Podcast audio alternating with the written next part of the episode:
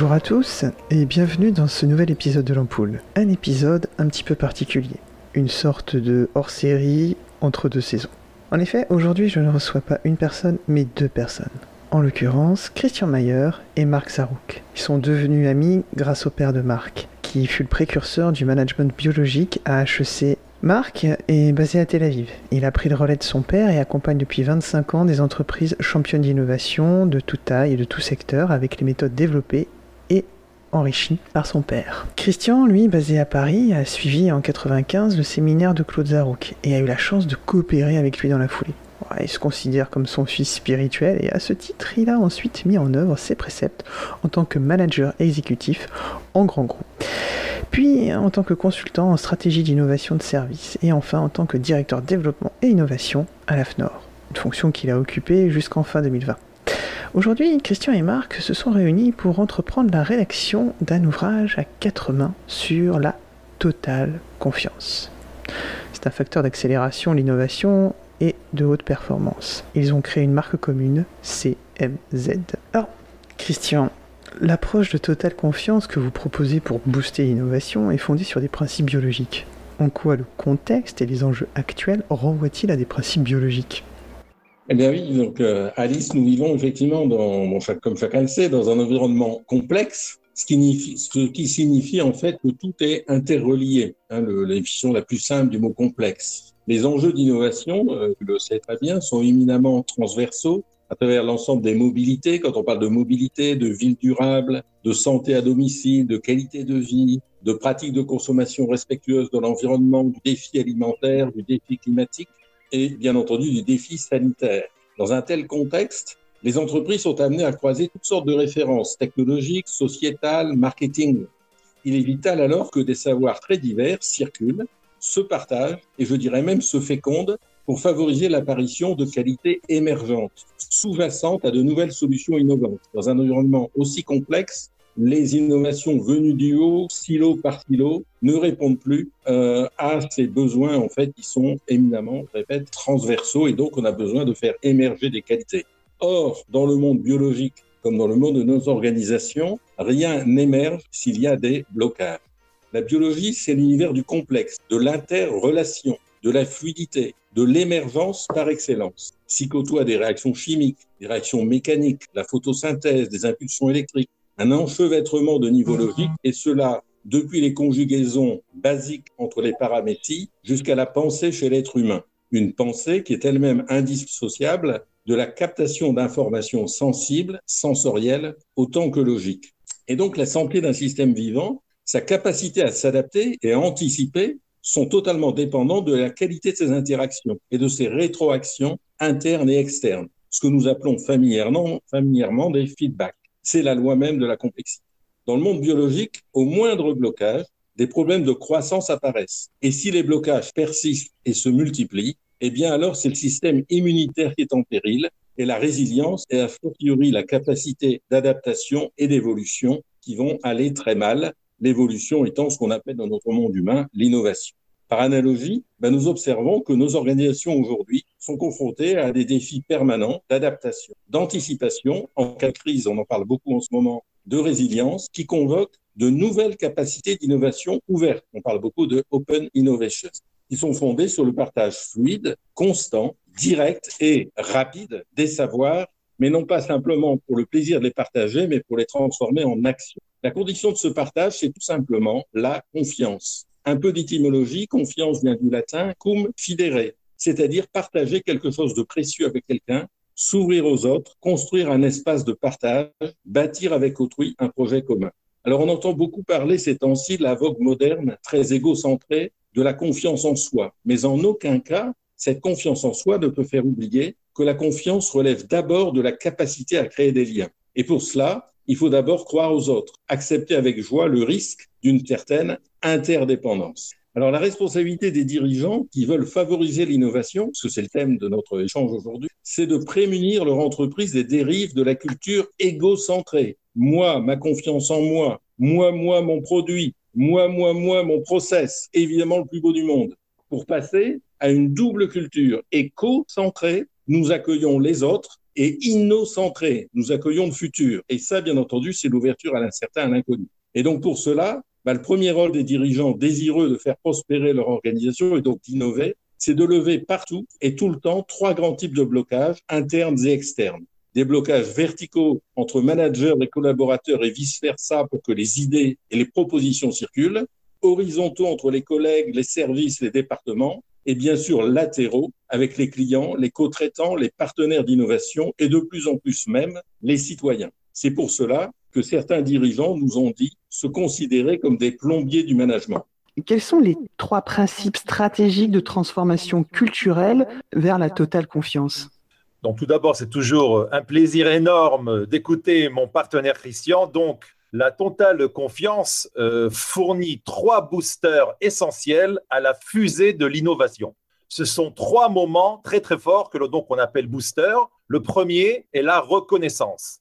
La reconnaissance de la valeur que moi ou que autrui apporte à l'entreprise à travers les 8, 9, 7 heures que nous passons par jour en mettant les heures de sommeil de côté entre 60 70% de notre vie éveillée que l'on passe au travail. Donc, c'est la reconnaissance de cet effort qui va, en fin de compte, être la majorité de ma vie éveillée.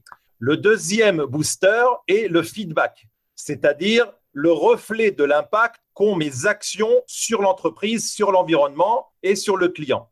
Et le troisième booster est le débriefing, c'est-à-dire le dialogue et l'échange que l'on va avoir, peut-être individuel ou en équipe, par rapport aux résultats atteints ou pas atteints.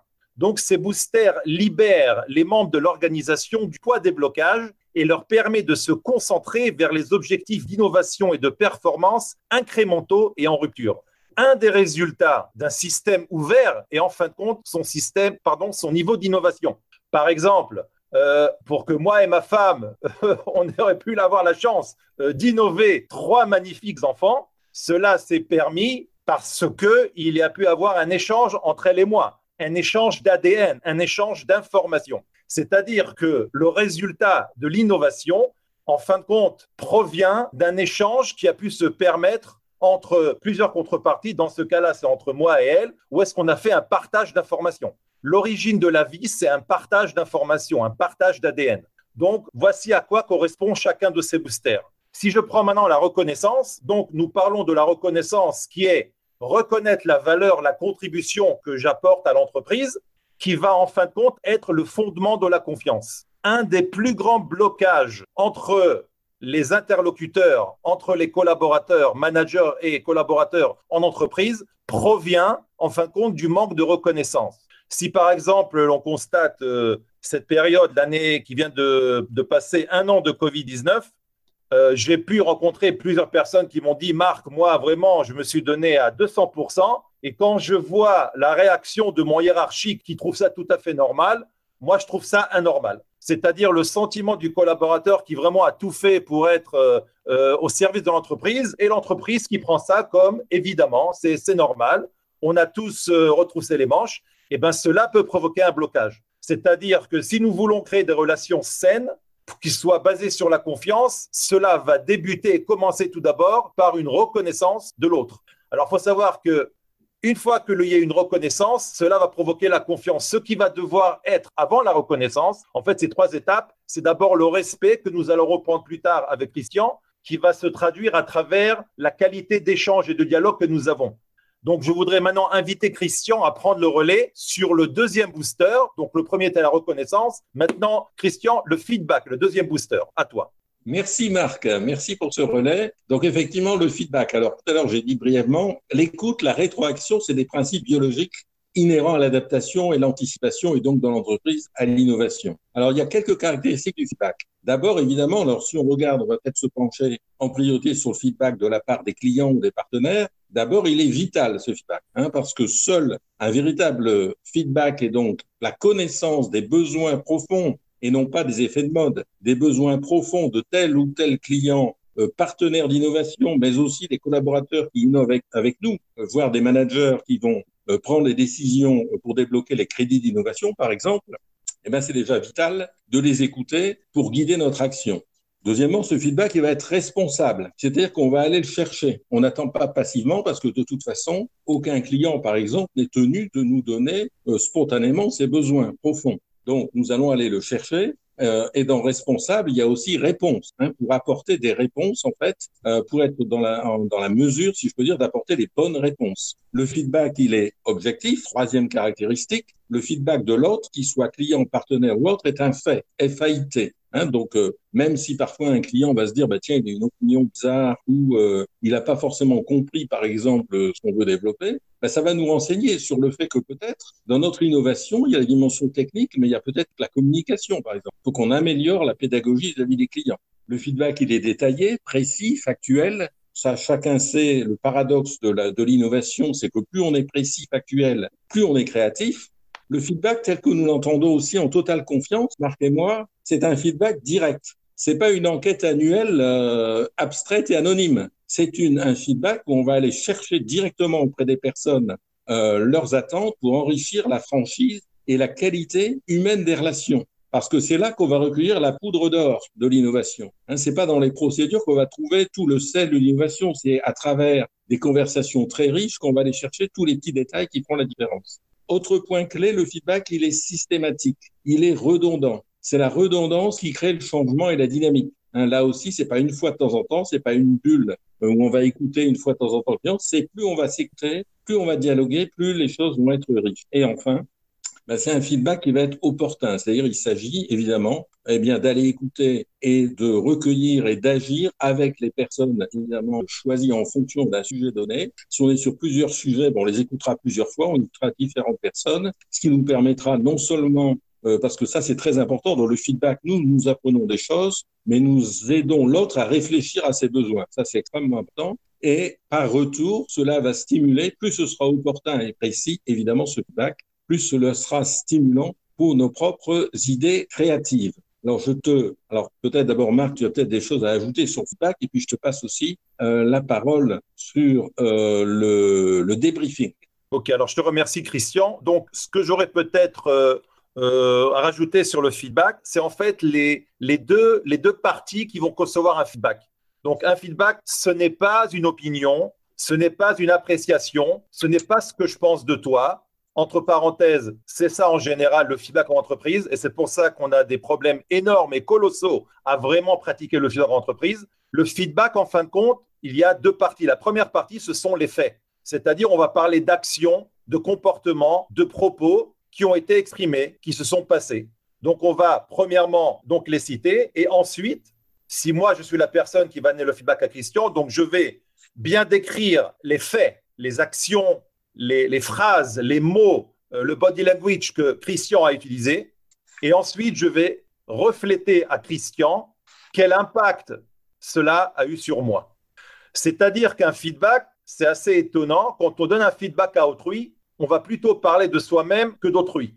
C'est un retour d'information. C'est un retour car il y a eu quelque chose avant. Donc, Christian a agi, cela a eu un impact sur moi et donc mon retour d'information sur Christian va être de quels faits ont provoqué chez moi quel euh, impact.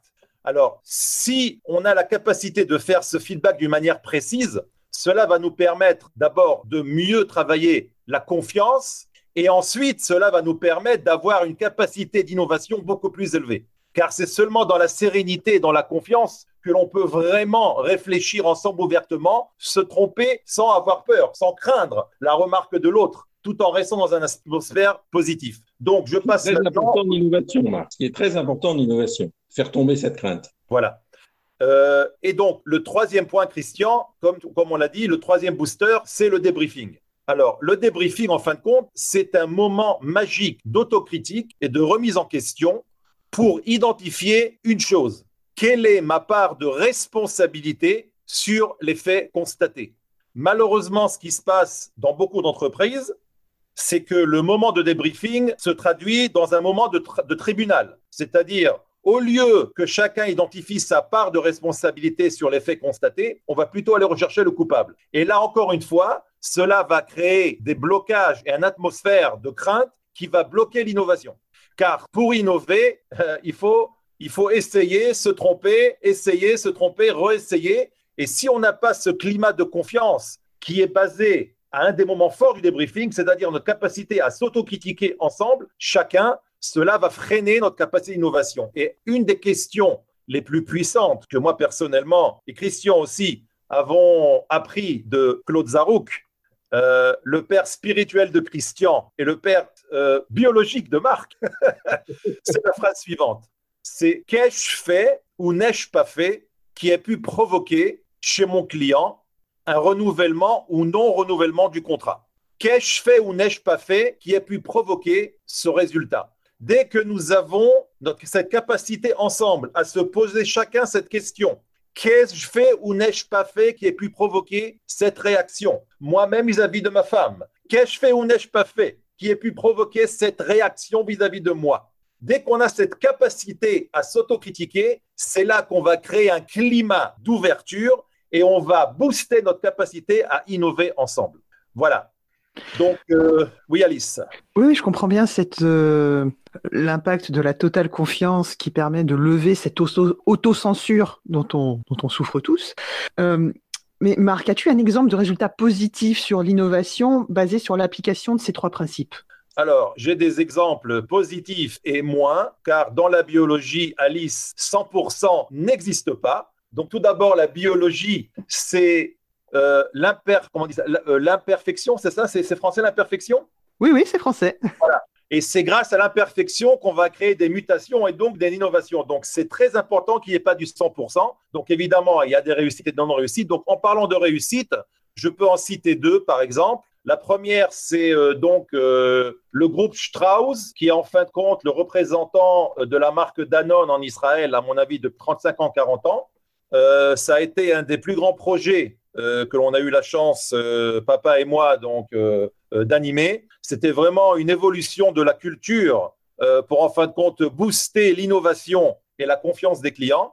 Et ce qui s'est passé quand on a en fin de compte créé cette culture du feedback, un des résultats a été que le pourcentage de réussite des produits nouveaux sur le marché a vachement augmenté, vaguement augmenté. C'est-à-dire, je pense qu'ils étaient à peu près à un ratio de un nouveau ou deux nouveaux produits sur 10 qui étaient lancés, qui marchaient, ils étaient passés de 10-20% à 60-70%. Donc vraiment, ça a été un bon.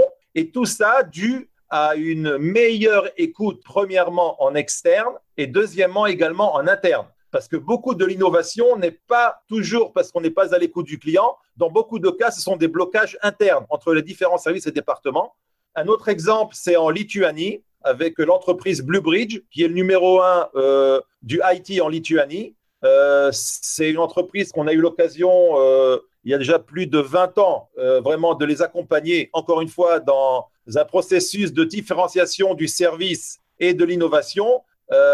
là encore, on peut parler avec le directeur général, avec M. Zbigniew Gulbinovic, et donc il prétend qu'un des moteurs de l'innovation et de la réussite de Blue Bridge, en fin de compte, ça a été la culture du feedback. Là maintenant, par exemple, ils viennent de lancer sur le marché le premier CRM qui est plug and play. Vous savez que les Customer Relationship Management, style Salesforce et tout ça, ce ne sont pas des systèmes qui sont plug and play. Cela demande beaucoup euh, euh, d'intervention de, consultants pour adapter le système à l'entreprise. Et là, ils ont développé un plug and play. Donc, ça, c'est un autre exemple. Il y a encore plusieurs exemples, mais je me contenterai de ces deux-là.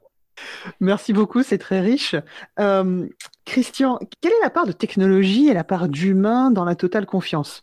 Autrement dit, est-ce qu'il est en quoi est-elle différente de la confiance en soi ou de la confiance en l'avenir? Oui, je pense que c'est important, oui, parce que dans, la presse économique, on parle beaucoup de confiance en l'avenir, de choses un peu, c'est un peu la consulte régulièrement les entrepreneurs avec la boule de cristal de la confiance. Comme, euh, comme tu l'as compris, Alice, Marc et moi, nous, nous sommes très attachés à une approche extrêmement euh, pragmatique de fabrication en fait de, confiance, et on a parlé aussi évidemment beaucoup d'échanges, de partage d'informations. Alors bien entendu, côté technologique, chacun euh, sait ici mieux que nous. Nous sommes à l'ère du big data, de l'intelligence artificielle. L'information circule plus que jamais. Et finalement, ce ne sont pas les technologies qui bloquent, à tel point que certains pensent qu'elles peuvent tout résoudre. Mais non, malheureusement, parce que quand il y a des blocages, ils sont humains. Ce qui nourrit l'innovation, en réalité, c'est le partage et le travail en commun par des humains des informations, des savoirs, des intuitions qui, bien, bien entendu, sont nourries euh, par tout l'apport euh, des technologies de plus en plus élaborées. mais le catalyseur des coopérations créatives, c'est la confiance partagée à tous les étages, la confiance comme une règle de vie finalement, qui est incarnée dans toutes les relations internes et externes. Euh, Marc l'a évoqué, et ça n'est pas donc la confiance accordée à quelques individus. Euh, nous, ce que nous appelons totale confiance, c'est une confiance qui est vraiment érigée en système dans toute l'organisation. Et dans la course de vitesse à l'innovation, hein, que, connaît, que chacun ici connaît aussi bien que nous, une organisation qui vise un haut niveau de performance ne peut pas euh, euh, laisser l'innovation dépendre de la confiance en soi d'un tel ou de la confiance spontanée entre telle ou telle personne. Il y a un réflexe bien connu pense que, chacun a connu ici, ils prennent l'innovation, le NIH, Non-Invented Here, il est vraiment basé, par exemple, sur des jugements et des émotions qui sont des obstacles à l'innovation que la reconnaissance, le feedback, le débriefing systématique ont justement pour rôle d'évacuer au profit d'une approche factuelle. Alors le rôle des dirigeants en quête d'innovation, des leaders de confiance, on pourrait dire, mais il consiste en fait à faire que chaque membre de l'organisation sache sur qui il peut compter. Pourquoi? À tout moment, y compris et a fortiori évidemment dans les projets les plus disruptifs. Et c'est là que sont euh, que vont se jouer les dimensions humaines. Et donc et, à l'échelle de toute l'entreprise qu'on appelle aujourd'hui l'entreprise l'entreprise étendue. Le manager, son collègue, son collaborateur, le partenaire d'innovation externe, pour faire en sorte que tous apportent spontanément leur savoir, leur savoir-faire.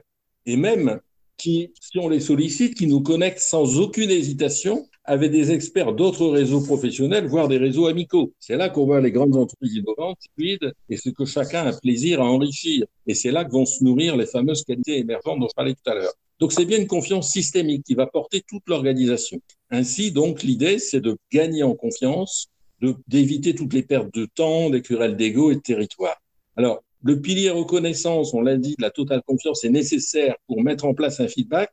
Et par rapport à cette confiance humaine, en fait, toute l'idée, on pourrait résumer ça, il y a une expression connue dans les arts martiaux, mais aussi en balistique, c'est frapper juste pour frapper fort. C'est-à-dire que, en fait, par cette confiance humaine, par cette fluidité, eh bien, on libère euh, du poids de tous les, de toutes les, encore une fois, tous les blocages, tous les freins, ainsi de suite, pour aller à l'essentiel, pour traduire cette confiance en action et donc se placer dans une logique de régénération permanente à travers donc ces relations constructives qu'on va développer donc avec des, les partenaires en BB, les citoyens, euh, voilà. Et, et surtout, je, je, suis très attaché, nous sommes très attachés, Marc et moi, à ces dimensions très concrètes. Et ce qui est intéressant, c'est que les dernières découvertes en neurobiologie, certains ont peut-être lu les ouvrages de Pierre Lemarquis, et puis évidemment, on en parle beaucoup en ce moment de Boris Cyrulnik. Les dernières découvertes nous montrent que la qualité de nos interactions sculpte littéralement notre cerveau, au sens propre. On le voit aujourd'hui sur les, réactions du cerveau. À partir de là, Marc et moi, nous sommes certains, nous en faisons l'expérience dans nos actions, qu'en plaçant a priori toute relation dans l'organisation sous le signe positif et pragmatique de la totale confiance et donc du partage, eh bien les leaders de confiance, désireux d'innovation, vont sculpter positivement le mental de l'organisation vers un accroissement de sa capacité et une accélération de la vitesse d'innovation parce que c'est aussi extrêmement important. Donc ceux que nous appelons des leaders de confiance sont aussi des leaders d'innovation et de croissance. Merci Christian. J'aimerais qu'on qu passe un, moment sur cette question de, de leader de, confiance, et notamment avec, euh, avec Marc. Quelles sont les, qualités d'un point de vue croyance, attitude, comportement attendues des dirigeants et managers que vous appelez euh, leader de confiance, notamment pour euh, booster l'innovation? Euh, merci Alice. Donc, euh, en débutant par les croyances, en, en prenant la métaphore d'un arbre, on pourrait dire que les croyances sont les racines, les attitudes sont le tronc et les comportements représentent les branches et les fruits de l'arbre. Donc, en parlant de croyances qui sont en fin de compte les racines euh, du leadership de confiance, je ne vais pas les citer dans, dans un ordre spécifique, c'est ce qui va venir à l'esprit. Euh, en premier, je prendrai comme croyance l'exemplarité, que l'exemplarité est le moteur de la création d'une culture et d'un climat d'innovation. Je pense que c'est la croyance fondamentale que chaque leader doit euh, être euh, conscient, c'est que son comportement, son exemplarité va être le fondement de la culture et du climat d'innovation qu'il va vouloir créer dans son environnement. La croyance suivante, c'est que la confiance est le fondement de toute relation humaine saine. C'est-à-dire que si la confiance baisse, euh, d'une métaphore biologique, c'est que le corps devient malade. Euh, donc, un, l'exemplarité est le moteur, la confiance est le fondement du niveau de, de, la, euh, de, la, de la niveau, niveau de santé des relations. La troisième croyance, j'aurais dit que la créativité humaine est illimitée. C'est une croyance fondamentale car on a beaucoup de blocages, on a beaucoup de, de, de, no way out. Et c'est là qu'on va devoir euh, faire appel à la ressource humaine la plus magnifique et illimitée, qui est sa créativité. Une autre serait que l'innovation, on l'a déjà évoqué auparavant, l'innovation est le résultat du partage de l'information.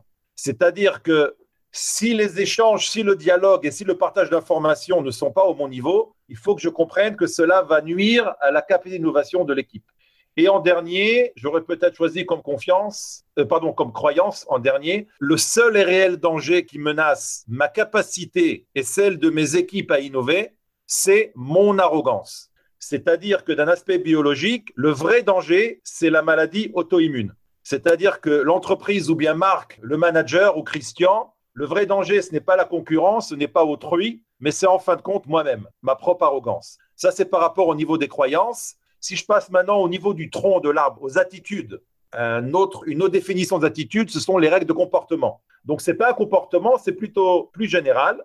Donc, la première attitude, j'aurais choisi euh, l'attitude prochaine, c'est-à-dire, je suis à 100% responsable de gérer la confiance avec mes collaborateurs. C'est-à-dire que si je n'ai pas cette attitude de comprendre qu'étant donné que cette relation n'est pas équilibrée, car j'ai un pouvoir que eux n'ont pas, je peux avoir un impact sur leur promotion, sur leur salaire. Donc la relation n'est pas équilibrée. Et c'est pour cela que je suis à 100% responsable de garantir que la relation avec mon collaborateur est une relation de confiance. Ça, c'est la première attitude. Comme deuxième attitude, j'aurais choisi l'écoute, c'est-à-dire ma capacité à réellement comprendre autrui, comprendre ses besoins. Ensuite, la troisième attitude, j'aurais choisi la remise en question. C'est-à-dire que si je suis d'abord responsable, donc, je vais être à l'écoute et comprendre les besoins. C'est là que je vais pouvoir me remettre en question. Et la quatrième attitude, j'aurais choisi la reconnaissance de la valeur d'autrui. Donc, on revient encore une fois à la reconnaissance qu'on a évoquée tout à l'heure. C'est une attitude fondamentale pour vraiment euh, renforcer la confiance entre moi et mes collaborateurs. Et pour terminer, je passe au niveau des, des branches et des fruits de l'arbre, donc les comportements. Donc, le premier comportement, ça va être le questionnement, car l'écoute la curiosité, c'est le questionnement. Un autre comportement, en fin de compte, c'est le même que le questionnement, c'est moins jugé. Quand on dit moins jugé, ça veut dire poser plus de questions. Un deuxième comportement serait comment donner un feedback précis, factuel et constructif. Donc, c'est-à-dire un comportement qui est beaucoup plus basé, enfin, plutôt un discours, au niveau du comportement, je parle du discours, qui est basé sur des faits, euh, qui est basé sur des données, et euh, un autre comportement serait euh, de me poser la question que l'on a évoquée tout à l'heure, c'est-à-dire qu'ai-je fait ou n'ai-je pas fait qui ait créé ce résultat? Ce sont trois comportements, donc le questionnement, parler concret, précis, factuel, et le troisièmement, c'est se poser la question qu'ai-je fait ou n'ai-je pas fait qui est impacté, qui ait créé ce résultat? C'est également d'ailleurs une question qu'on peut poser en équipe. Le client nous a quittés, qu'avons-nous fait ou pas fait qui ait créé ce résultat? Voilà, donc au niveau des comportements, qui, à mon avis, sont vraiment les fondements pour booster l'innovation. Euh, voilà, j'en reste là. Merci beaucoup, Marc. Notre émission euh, touche bientôt à sa fin. Est-ce que tu aurais un dernier message en conclusion? Euh, Je vais citer une citation que mon père, papa Claude, Claude Zarouk, pour le respecter, il, détestait que je le dise, mais docteur Claude Zarouk, il aimait beaucoup citer le philosophe indien, prix Nobel de littérature, je pense en 1903, Rabindranath Tagore, et la citation est la suivante. Je dormais et rêvais que la vie était joie. Un rêve magnifique. Je me réveillais et constatais que la vie n'était que service. L'horreur. et je commençais à servir et compris que service était joie. C'est très beau. Merci beaucoup, Marc. Euh, Christian, est-ce que tu as un dernier mot pour les innovateurs? D'accord. Alice, tu as, bien compris que Marc et moi, nous nous éclatons bien dans, ce que nous faisons. Alors tout ça paraît joyeux, mais toute personne qui nous a écoutés aussi se dit, bon, ok, mais le, feedback et tout ça, euh, pratiquer tel qu'ils le disent, c'est quand même pas évident tous les jours dans nos environnements. Et c'est vrai que le feedback, c'est un peu comme le TNT, c'est un peu comme un explosif, c'est extrêmement puissant, et ça, on le garantit, mais ça nécessite évidemment d'être manipulé avec précaution et précision. Et donc, c'est un effort, c'est une discipline, des règles précises euh, pour, euh, pour qu'il donne tout ce qu'il euh, tout ce qu'il peut, mais un peu à la fois. Garantit qu'en les introduisant avec précaution, eh bien, ça devient une véritable culture de totale confiance qui permet de concilier de concilier eh bien cette rigueur et évidemment de démultiplier l'innovation. Et juste pour terminer, je voudrais souligner que ce qui nous anime, c'est que c'est une démarche de recherche de performance, mais qui développe la qualité humaine, la dimension humaine. Et là aussi, je vais citer euh, notre mentor à tous les deux, Claude Zarou, qui disait souvent euh, il n'y a rien de neuf sous le soleil, mais tout est neuf si on y prend du plaisir. Et donc, moi, mon message, c'est de dire discipline, mais aussi, évidemment, à travers cette, euh, cette démarche de confiance, la joie de faire en sorte que l'effort d'innovation eh bien, devient plaisir avec la confiance à tous les niveaux, avec ce que nous appelons la totale confiance. Merci beaucoup pour votre participation et j'ai vraiment hâte de lire le livre que vous êtes en train de, de rédiger. Je sais que c'est en ce moment sur vos claviers que ça se passe, donc euh, vraiment je vous souhaite beaucoup de courage dans cette euh, rédaction et euh, voilà, vous avez quelqu'un qui a vraiment hâte de le lire. Merci Marc, merci Christian pour votre participation. Merci beaucoup. Alors maintenant je passe à ma question bonus. Marc, oui, quel conseil donnerais-tu aux jeunes générations pour que notre futur reste désirable? Ce que je pourrais leur dire de la manière la plus personnelle, c'est que pour moi, en tout cas, ce que j'ai pu apprendre euh, dans les dernières 53 années que je suis sur Terre, je ne sais pas combien il m'en reste, mais en tout cas 53, c'est pas mal, euh, que le sens de la vie, en fin de compte, se trouve dans les relations que nous créons dans la vie. Évidemment, un des résultats les plus fabuleux d'une relation saine, c'est l'innovation, dans tous les sens. Et pour avoir des relations saines, je pense que la vraie leçon, c'est une leçon d'humilité. Donc, le message que moi je transmettrai aux jeunes qui sont notre avenir, c'est d'être conscients de leur niveau d'humilité, car euh, si nous ne restons pas humbles, euh, cela crée des dégâts collatéraux et comme on l'a dit, c'est en fin de compte la maladie auto-immune qui peut créer non seulement l'autodestruction, mais aussi l'autodestruction de l'entreprise. Et les trois moments les plus importants euh, de l'humilité, on les a évoqués ensemble, Christian et moi. Un, c'est la reconnaissance. Est-ce que vraiment je reconnais la valeur d'autrui? Est-ce que j'accepte la reconnaissance des autres vis de moi? Deuxièmement, est-ce que j'accepte le feedback d'autrui et ne le rejette pas? Donc, c'est ma capacité à être à l'écoute du feedback. Et la troisième, c'est ma capacité à me remettre en question. Donc, ce sont les trois moments forts euh, d'humilité pour moi. Voilà en tout cas ce que moi j'aurais partagé avec les jeunes de l'avenir et en tout cas que je partage avec mes enfants car ils font aussi partie de l'avenir. Voilà. Merci Alice pour cette question magnifique. Super, merci beaucoup Marc. Christian, à ton tour de donner un conseil.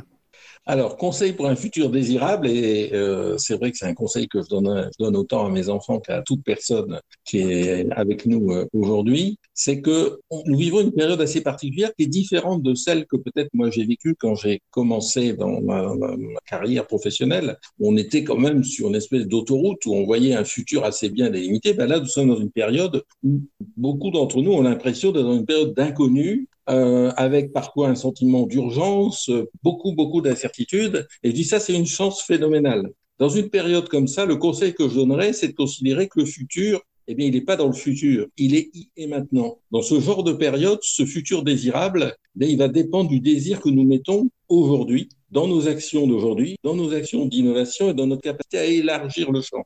Typiquement, dans ce genre de période, euh, ce qui est important, c'est d'aller chercher, on a parlé beaucoup de feedback par exemple, mais c'est pas d'aller chercher les réponses connues, c'est d'aller chercher chez l'autre, non pas ce qu'on attend, mais ce qu'on n'attend pas. Et pour dire que c'est pas un délire de Marc et moi, j'ai eu la chance un jour de participer à une conférence d'Isabelle Stengers, que tu connais peut-être, euh, Alif. C'est une épistémologue des sciences et elle donnait une image très intéressante. Elle parlait de la palabre, de la tradition de la palabre en Afrique, qui consiste à, à partager, à échanger avec d'autres et à avoir des discussions qui vont vraiment porter non pas sur ce qu'on sait, mais sur ce qu'on ne sait pas. Et elle disait qu'en fait, elle avait mené une étude dans les, découvertes d'innovation en sciences et que 80% des innovations, des idées innovantes, lorsqu'il y a des congrès, ne viennent pas des communications officielles dans les congrès, mais des discussions autour euh, des pauses, des cocktails et des cafés. Et ça, c'est extrêmement important et nous sommes dans un moment aujourd'hui. Et donc le désir, le fameux désir vient de là, il vient de l'inconnu. Hein, C'est-à-dire, c'est bon, c'est vraiment de cette curiosité, en fait, c'est déguiser cette curiosité. Donc le futur désirable, eh bien, être vraiment conscient dans cette période que nous vivons, en tout cas c'est ma conviction, ben, c'est un futur ici et maintenant, et c'est vraiment aujourd'hui qu'il y a une chance inouïe, euh, et d'aller chercher, donc je termine là-dessus, le conseil, c'est aussi d'être bien entendu si on est innovateur en R&D, on a sa technique, on a sa science, mais surtout d'aller chercher ce qui se passe dans la société, dans la littérature, dans l'art, dans le sport, dans la vie, et d'entraîner son cerveau à faire ces croisements par beaucoup, beaucoup d'échanges. Plus on échange, plus on est ouvert, à mon avis, plus on va permettre d'inventer ici et maintenant le futur qui sera désirable pour nous, nos enfants. Alors moi, j'ai déjà l'âge d'avoir des petits-enfants en plus. Voilà, donc voilà, c'est vraiment se dire que le futur, il commence plus que jamais maintenant et par l'écoute et l'ouverture. Merci beaucoup d'avoir écouté ce nouvel épisode de l'ampoule. Pour ne pas manquer les suivants, abonnez-vous. Et puis soyez généreux. N'hésitez pas à partager autour de vous ce podcast. À très bientôt.